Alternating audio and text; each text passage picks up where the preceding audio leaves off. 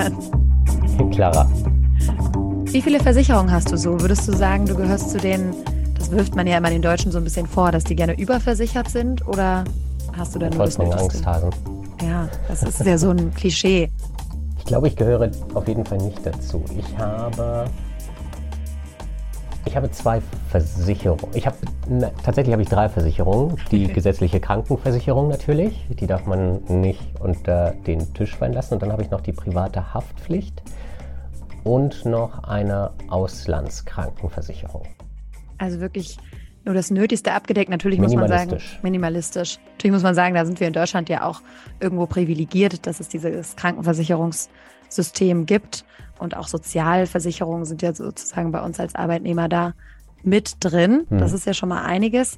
Und das ist auch ganz wichtig, weil es geht ja darum, sich Kosten im Schadensfall irgendwie solidarisch zu teilen. Ich gehöre auch eher zu denjenigen, die jetzt sagen, okay, das reicht mir jetzt an Risiken, die ich da noch absichern muss, aber da steckt ja schon einiges drin. Jetzt sagt unser Gesprächspartner Peter Bosshardt vom Sunrise Project, das ist eine Klimaorganisation, dass solche Sachen in Zukunft kaum noch versicherbar sind. Vor allem, wenn es um Sachschäden geht. Das wird ganz, ganz kompliziert, also an alle Haus- und Grundbesitzer sozusagen. Er sagt, die Welt wird künftig unversicherbar, wenn es mit der Klimakatastrophe so weitergeht. Genau, vor allem in Regionen wie Florida an der Küste oder in den Waldbrandgebieten in Kalifornien. Auch im Ahrtal wird es, glaube ich, schwierig. Ja, da findest du heute quasi nur noch schwierig jemanden, der dir das da versichert. Genau.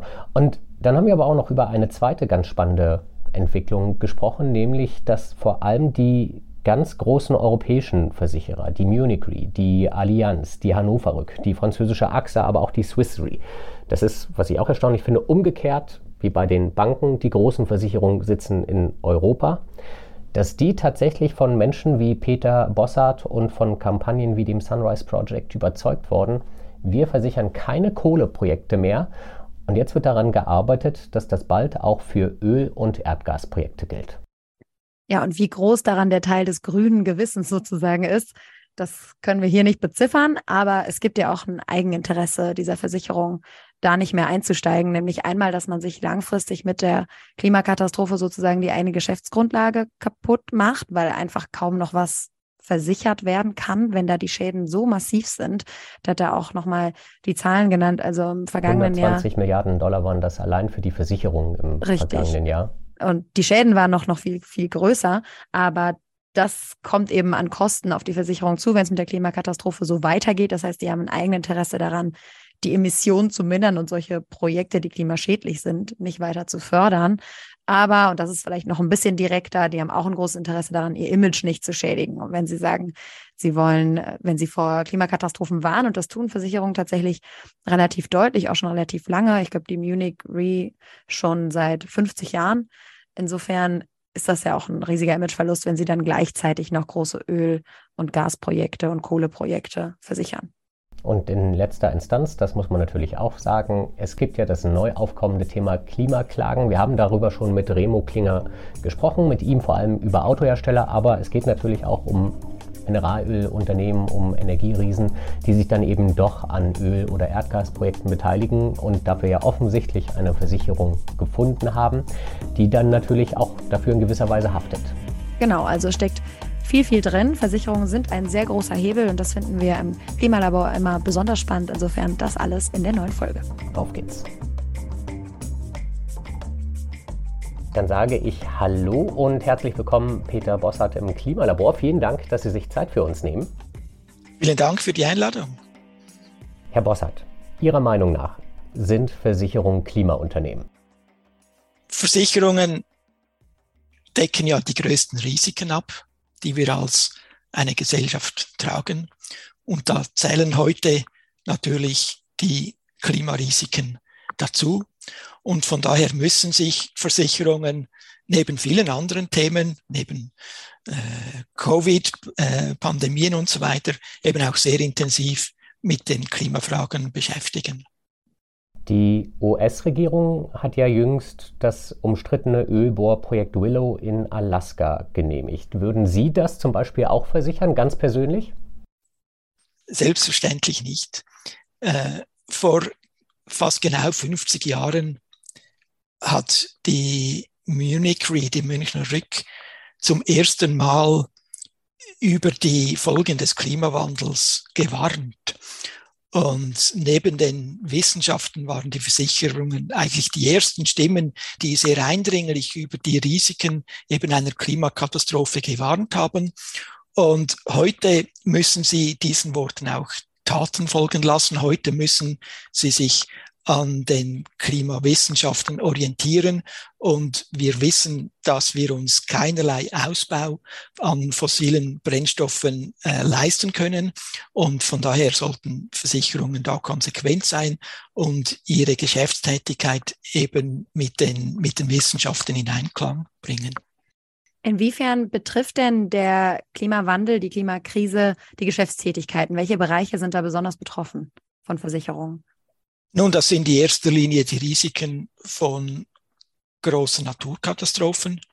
Naturkatastrophen ist eigentlich ein falscher Begriff, weil die Klimakatastrophe wird ja, ist von Menschen gemacht. Aber äh, die Kosten haben über die vergangenen Jahrzehnte massiv zugenommen. Im vergangenen Jahr waren es 270 Milliarden Dollars an Schäden von, von Natur und in erster Linie Klimakatastrophen weltweit. Und äh, ein erheblicher Teil davon ist versichert. Also die äh, Versicherungen trugen im letzten Jahr äh, Klimaschäden von 120 Milliarden Dollars. Das nimmt jedes Jahr zu. Es gibt schon heute Regionen, die eigentlich nicht mehr versicherbar sind wegen dem Klimawandel. Die Küsten in Florida beispielsweise wegen den Hurrikanen oder auch die Waldbrandgebiete in, in, in Kalifornien. Da können Sie heute ein Haus praktisch nicht mehr versichern. Das ist sehr schwierig für die direkt betroffene Bevölkerung. Das ist natürlich aber auch für die Versicherungen nicht interessant, weil je stärker der Klimawandel zunimmt, umso mehr brechen da Teile ihres Marktes weg.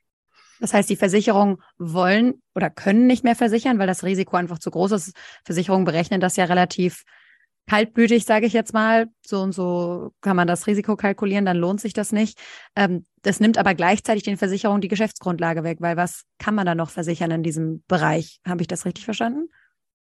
Das ist richtig. Zuerst einmal nehmen einfach die Prämien, steigen die Prämien an. Daran sind die Versicherungen nicht uninteressiert. Das ist auch mhm. in dem Sinn ein, eine neue Einnahmequelle. Aber wenn die Risiken zu hoch werden, zu unberechenbar werden, dann äh, wird es schwierig. Also es gibt zahlreiche Versicherungen und auch Rückversicherungen, die sich jetzt grundsätzlich aus diesem Geschäft zurückziehen. Äh, und irgendwann werden die Prämien zu hoch und Familien, Businessunternehmen und so weiter können sich das schlicht nicht mehr leisten. Und dann wird eine Region oder ein Geschäftszweig unversicherbar. Können Sie vielleicht einmal am Beispiel von Florida, weil ja da doch relativ viele Menschen leben, ähm, erklären, Sie haben, Sie haben gesagt, das ist schon nicht mehr versicherbar eigentlich. Wenn man jetzt doch noch sein Haus dort bauen möchte an der Küste, würde man eine Versicherung finden, die das noch versichert gegen Naturkatastrophen? Und wenn ja, was müsste man dafür im Jahr ungefähr bezahlen? Sie werden an der Küste von Florida keine private Versicherung mehr abschließen können. Okay. Da muss der Staat in die Lücke springen. Diese staatliche Versicherungslösung ist sehr minimal und, und äh, hat jetzt riesige Defizite. Äh, da tut sich ein großes Problem auf. Und eben für die Versicherungsbranche ist das dann natürlich kein Geschäft mehr. Bisher sind das vereinzelte Regionen, aber das wird immer mehr zunehmen. Und die Versicherungen wissen, wenn die Klimakatastrophe ein bestimmtes Ausmaß erreicht, wird die Welt unversicherbar. Oh Gott. Da war ich jetzt gerade erstmal vor dem Ausdruck, die Welt wird unversicherbar, ist natürlich schon äh, erschreckend, denn die Idee dahinter ist ja, dass man sich Kosten im Schadensfall teilt. Also dass, dass alle, die in diese Versicherung eingezahlt haben, dann eben davon auch profitieren können. Und der Staat sagt ja auch, das können wir nicht alles immer zahlen. Also im Zweifel bleiben die Menschen dann auf dem Schaden sitzen. Das ist richtig. Das Versicherungsgeschäft, das beruht ja auf einer gewissen statistischen Vorhersagbarkeit. die Versicherung weiß nicht, wo, wann, welcher Schaden eintritt, aber sie wissen, wenn sie eine Million Häuser versichern oder, oder wenn sie fünf Millionen Autos versichern, durchschnittlich werden pro Jahr so viele Schäden äh, eintreten und so können sie die Prämien berechnen. Wenn die Klimakatastrophe immer chaotischer wird, wenn gewisse Schwellen überschritten werden, wo sich diese Auswirkungen äh, zu kumulieren beginnen, dann wird das so unberechenbar wie auch mit Covid beispielsweise in einem anderen Bereich, dass niemand zum Voraus abschätzen kann, wie groß werden da die Schäden. Und dann können es die Versicherungen nicht mehr versichern. Äh, die Frage ist, wer dann in die Lücke springen soll. Äh, es gibt natürlich Steuerzahler. Steuerzahler innen, aber äh, unserer Meinung nach sollten halt die Versicherungen bei den großen fossilen Konzernen an, anklopfen, bei den Ölfirmen, bei den Kohlefirmen und so weiter und sagen, ja, ihr, ihr habt ja das gewusst, ihr habt das verschwiegen, ihr habt das verheimlicht, äh, jetzt müssen wir euch zur Kasse bitten, so wie die Krankenversicherungen das vor einigen Jahrzehnten auch bei den Tabakfirmen gemacht haben. Und haben Sie da schon mal angeklopft und mal schon mal? Bisher wollen sie das nicht. Bisher wollen sie weiterhin halt auch Geschäfte treiben mit diesen Kunden, aber der Druck wird zunehmen. Äh, es wird immer größere Probleme geben mit steigenden Prämien oder eben halt mit, mit Regionen, die schlicht nicht mehr versicherbar sind. Und äh, von daher stellt sich die Frage, wer soll denn äh, für diese Krise äh, bezahlen? Wie groß würden Sie sagen, ist da der Hebel, wenn Versicherungen einfach sagen, wir versichern das jetzt nicht mehr, klopft mal bitte bei den großen fossilen Unternehmen an. Wie groß kann der Druck sein, der daraus entsteht? Wir fragen uns ja immer, wer kann wo welche Entscheidungen beeinflussen. Ist das ein Weg, würden Sie sagen, der, der sehr viel äh, Druck erzeugen kann? Das ist richtig. Die Versicherungen sind eine unabdingbare Stütze jedes Industriezweigs und damit auch der äh, fossilen Brennstoffe. Ohne Versicherung kriegen wir keine Hypothek für, für einen Hausbau. Ohne Versicherung können wir kein Auto fahren. Ohne Versicherung kann eine Firma auch nicht ein neues Kohlekraftwerk bauen oder eine Gaspipeline oder eine Ölplattform. Und von daher haben Versicherungen einen sehr großen äh, Einfluss, eine sehr große Hebelwirkung und, und als äh, Umweltorganisationen üben wir deshalb auch den Druck auf die Versicherungen aus, dass sie halt solche Projekte, die ganz klar nicht im Einklang mit den Klimawissenschaften stehen, dass sie die nicht mehr versichern und ihnen damit die Grundlage entziehen. Das hat relativ gut funktioniert bereits im Kohlebereich, der weitgehend äh, unversicherbar geworden ist für neue äh, Kohlenprojekte. Aber jetzt müssen die Versicherungen konsequent sein und die gleiche Haltung auch gegenüber Erdöl- und Gasprojekten durchsetzen. Ist der weltweit unversicherbar geworden, dieser Bereich, oder nur in Europa, in den USA, Kanada? Also man kennt das Spiel der im Westen.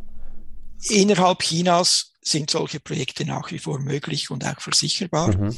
Immerhin ist es aber nicht so, dass jetzt chinesische Versicherungen in Australien oder in den USA oder auch in Europa, in Polen und so weiter auftreten würden und sagen, ja gut, wenn die europäische Konkurrenz das nicht mehr macht, dann machen wir es. Äh, diese Tendenz hat sich eigentlich weltweit außer innerhalb von China mhm. durchgesetzt. Und auch die US-Firmen mussten da nachziehen, die meisten US-Firmen. Es gibt heute nur noch sehr minime Versicherungskapazität für neue Kohlenprojekte.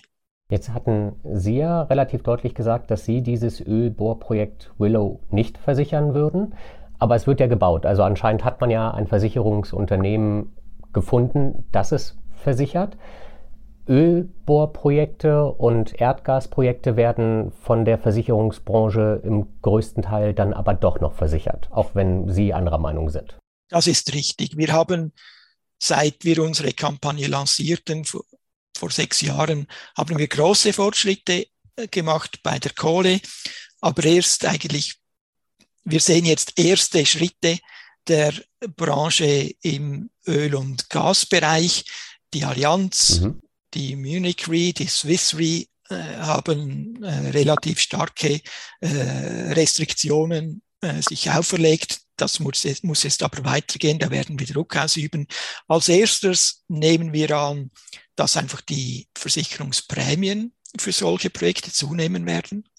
Das ist schon mal immerhin positiv, also dass es teurer wird halt, ein Gaskraftwerk äh, zu bauen statt äh, ein, ein Windkraftwerk oder ein Solarprojekt wegen den Versicherungsprämien.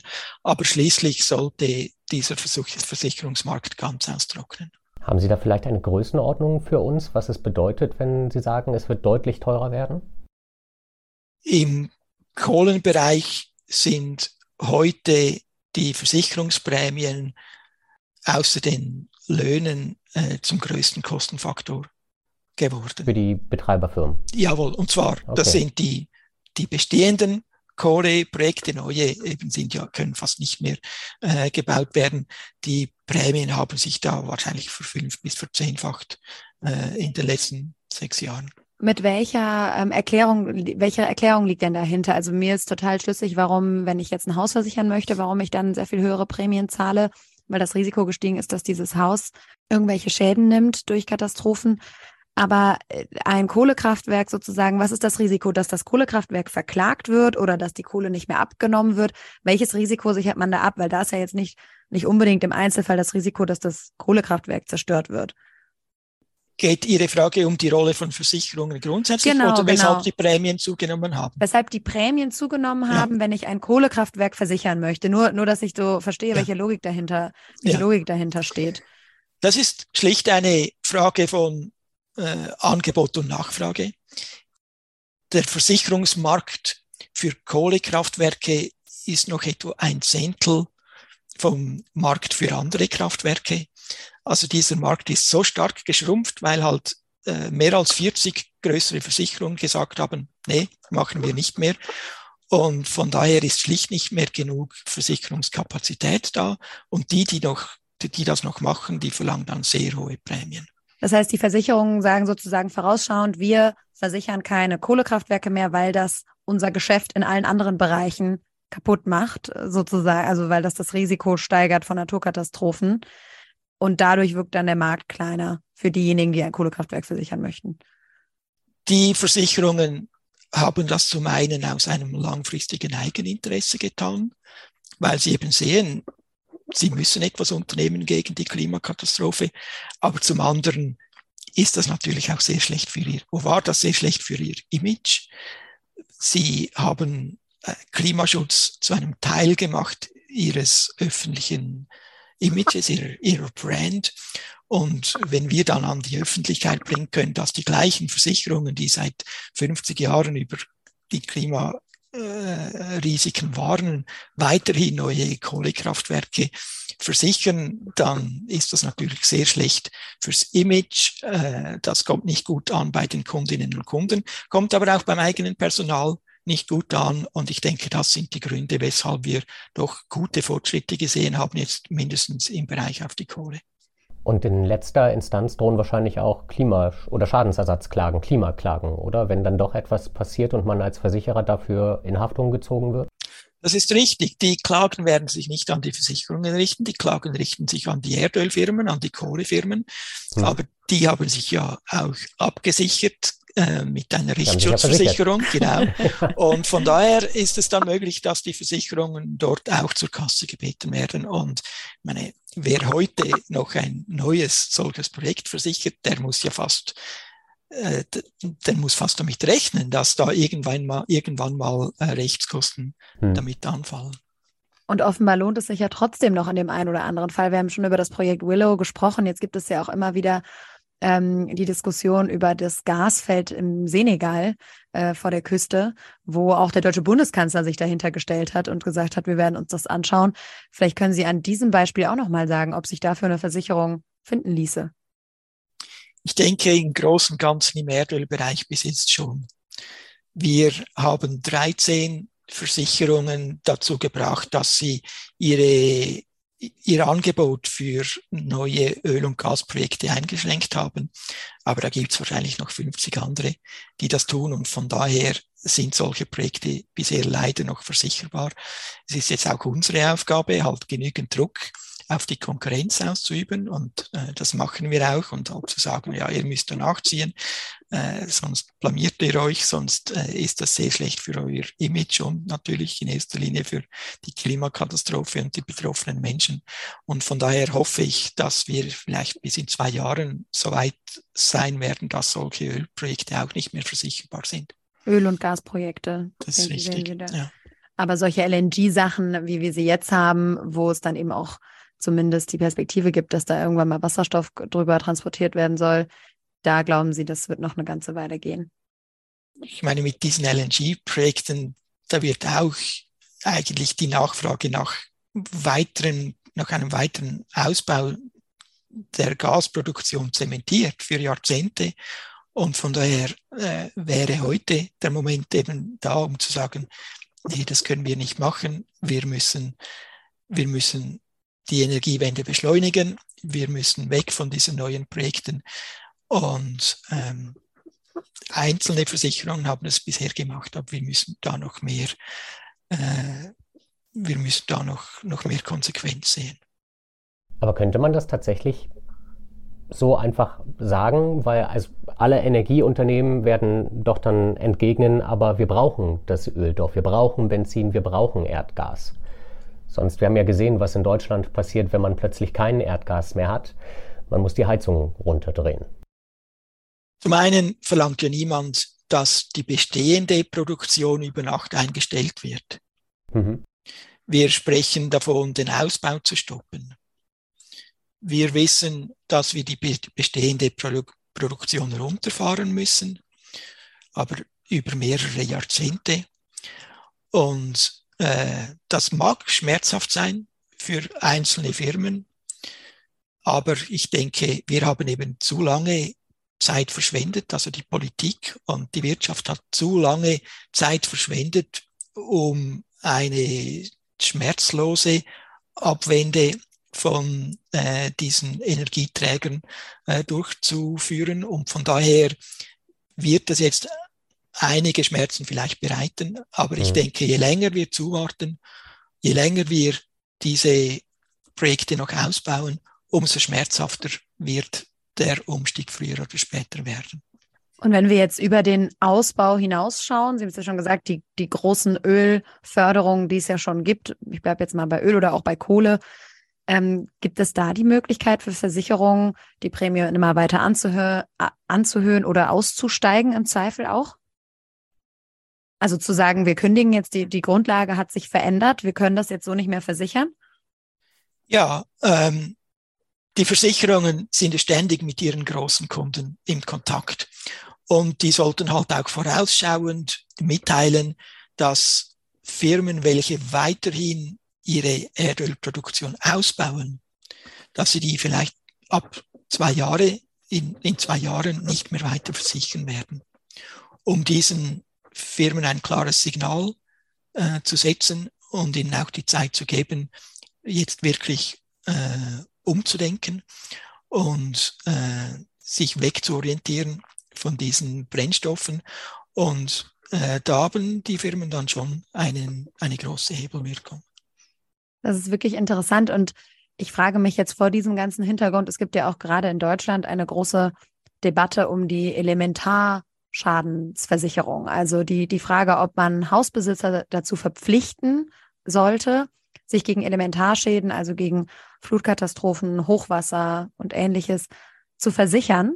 Äh, diese Diskussion ist nach der äh, furchtbaren Flutkatastrophe im Ahrtal 2021 nochmal größer geworden und wird jetzt eben in dieser Ampelregierung sehr kontrovers äh, diskutiert. Die einen sagen, naja, das wird dann zu teuer für Haus- äh, und Grundbesitzer.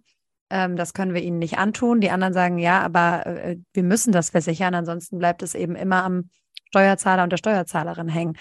Aus Ihrer Sicht, auch aus dieser Lenkungs, ähm, aus diesen Lenkungsmöglichkeiten, die Versicherungen haben, würden Sie sagen, wir sollten die Menschen dazu verpflichten, sich gegen Elementarschäden abzusichern und damit auch ein bisschen lenken, wo sie überhaupt noch Häuser bauen, wo sie überhaupt noch hinziehen? Oder schiebt das die Verantwortung auf die falschen Beteiligten ab, sozusagen?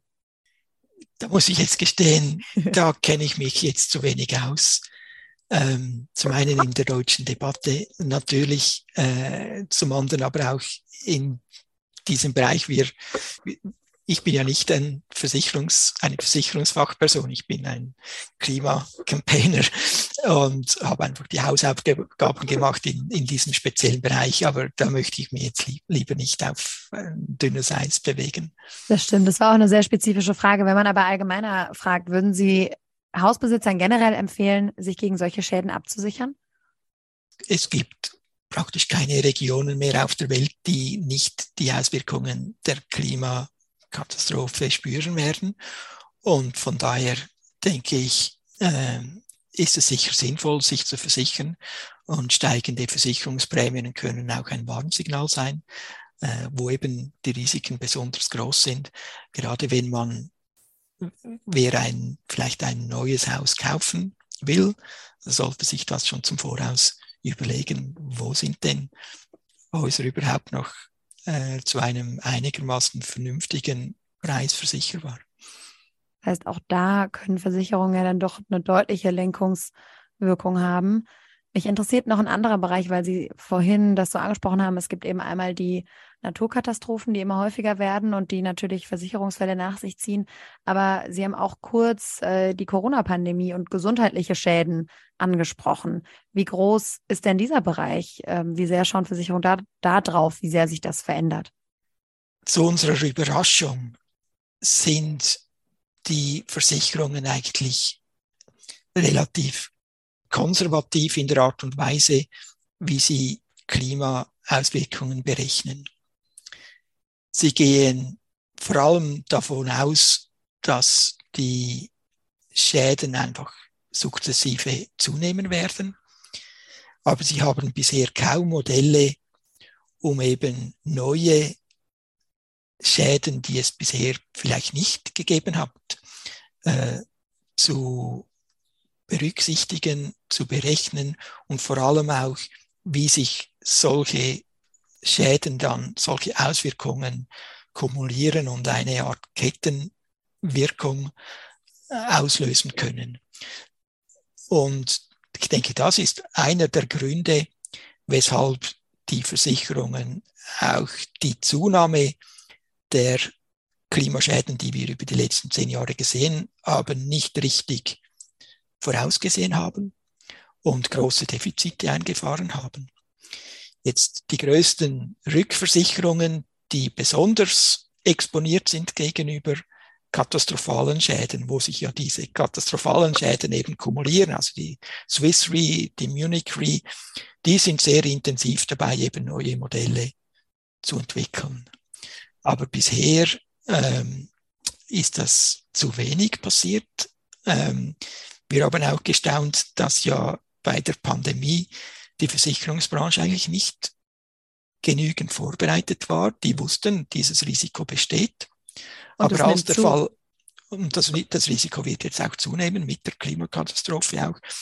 Aber als dann die Pandemie eintrat, gab es so kompliziert, so komplexe Wechselwirkungen, dass die Versicherungsbranche völlig überfordert war äh, das irgendwie vorauszuberechnen und auch, und auch genügend abzudecken. Und von daher, wenn, es, das, das gibt jetzt zahlreiche Gerichtsfälle, ob die Versicherungen da zahlen müssen bei all diesen Geschäftsunterbrüchen, aber die haben das nicht vorausgesehen. Oder die wurden überrascht, wie wir alle auch. Und ich denke, die Pandemie war schlimm genug, aber die war ja mehr eine, vielleicht eine Hauptprobe für was passieren wird an komplexen Auswirkungen mit der Klimakatastrophe. Und von daher haben die Versicherungen da noch einige, einiges an Hausaufgaben zu lösen. Eine Lernfrage tatsächlich, die ich einfach nur noch mal einwerfen wollte. Vielleicht können wir noch einmal erklären, was Rückversicherer eigentlich äh, sind und was sie unterscheidet von, von der normalen Versicherung, die sozusagen jeder von uns kennt. Vielleicht können Sie das einmal kurz ähm, einordnen. Ja als Privatkunden oder als äh, GeschäftsinhaberInnen haben wir es mit den, mit den Versicherungen zu tun, den Direktversicherungen oder, oder halt Primärversicherungen. Versicherungen. Die versichern sich aber ihrerseits wieder und äh, decken einen Teil ihres Risikos bei den Rückversicherungen ab. Rückversicherungen, die kein oder kaum ein direktes Geschäft machen, sondern eben äh, die größten Risiken, typischerweise die größten katastrophalen Risiken von ähm, Versicherungen abdecken, ebenfalls gegen eine Prämie. Und diese Prämien haben im vergangenen Jahr sehr stark zugenommen, weil eben diese Naturkatastrophen so stark ins Gewicht fallen heute. Was ich ganz spannend finde, ist, wir haben jetzt ähm, doch recht unterschiedliche Themenbereiche, Versicherungsbereiche angeschnitten und es sind fast ausschließlich, ich glaube eigentlich ausschließlich europäische Namen gefallen. Sie haben, glaube ich, die Allianz genannt, Munich Re, Swiss Re ist gefallen. Ich habe Ihrem Bericht entnommen, dass, glaube ich, auch die französische AXA und auch die Hannover Rück ganz engagiert sind in diesen Bereichen. Was man so ein bisschen vermisst oder was ich vermisst habe, waren zum Beispiel die großen amerikanischen Versicherer. Wie sieht es denn bei denen aus? Sehen Sie da auch einen Paradigmenwechsel, dass man weggeht vom Versicherung oder vom Versichern von Ölbohrprojekten? Im Unterschied zum Bankenbereich ist es so, dass in der Versicherungsbranche die größten Unternehmen in Europa domiziliert sind. Okay. Und von daher ist es durchaus sinnvoll, dass eben die Munich Re, die Swiss Re, die Allianz, die AXA und so weiter, dass die da eine gewisse Vorreiterrolle übernehmen. Ich will aber nicht verschweigen, dass natürlich in den USA und auch in Ländern Asiens die Unternehmensphilosophie etwas anders ist. Hm. Äh, dass es dort auch leider immer noch weniger öffentlichen Druck gibt äh, in Bezug auf den Klimaschutz wirklich vorwärts zu machen. Und dass halt immer noch das Profitdenken an erster Stelle, an, ganz klar an erster Stelle steht oder fast allein an erster Stelle steht in den USA.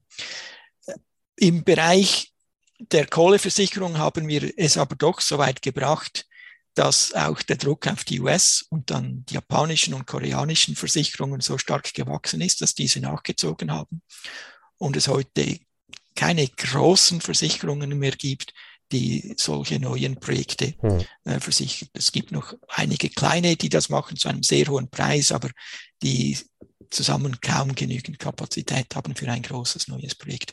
Im Erdölbereich sind es bisher nur australische und europäische Firmen, die da vorwärts gemacht haben.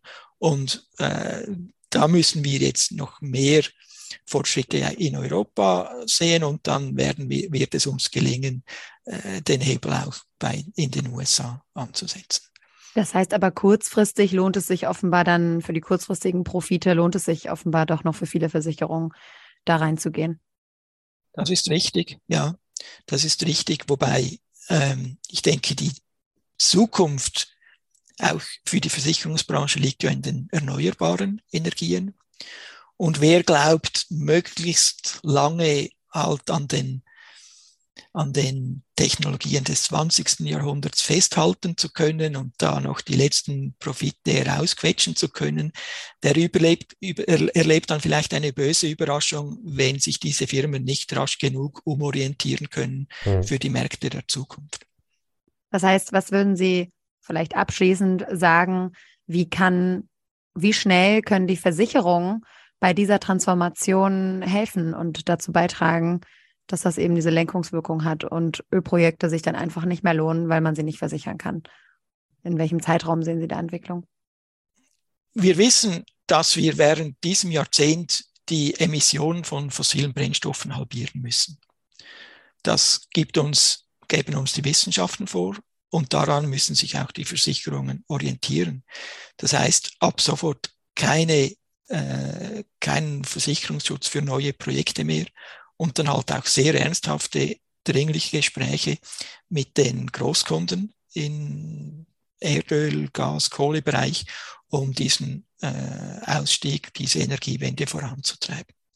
Ich habe doch noch eine Abschluss-Abschlussfrage. Christian kennt das schon. Was heißt das denn jetzt für, für uns alle im Einzelnen? Wie, worauf müssen wir uns einstellen, was unseren Versicherungsschutz angeht?